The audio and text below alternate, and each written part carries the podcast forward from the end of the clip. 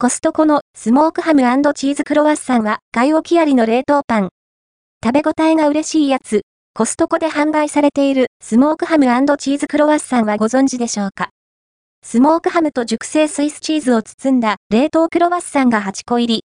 調理済みなので解凍すれば食べられます。自然解凍もいいけどオーブン加熱がおすすめ。サクサク生地と溶けたチーズのハーモニーを楽しめますよ。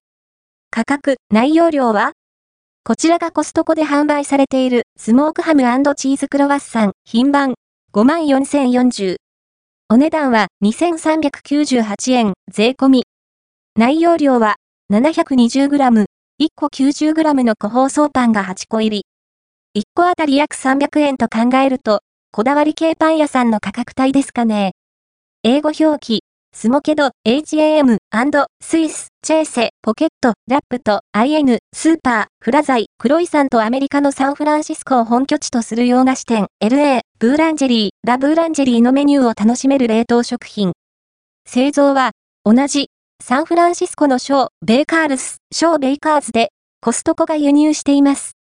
ちなみに、コストコの冷凍スイーツコーナーでは、同じ、シリーズのブルーベリーチーズケーキクロワッサンを見かけますよ。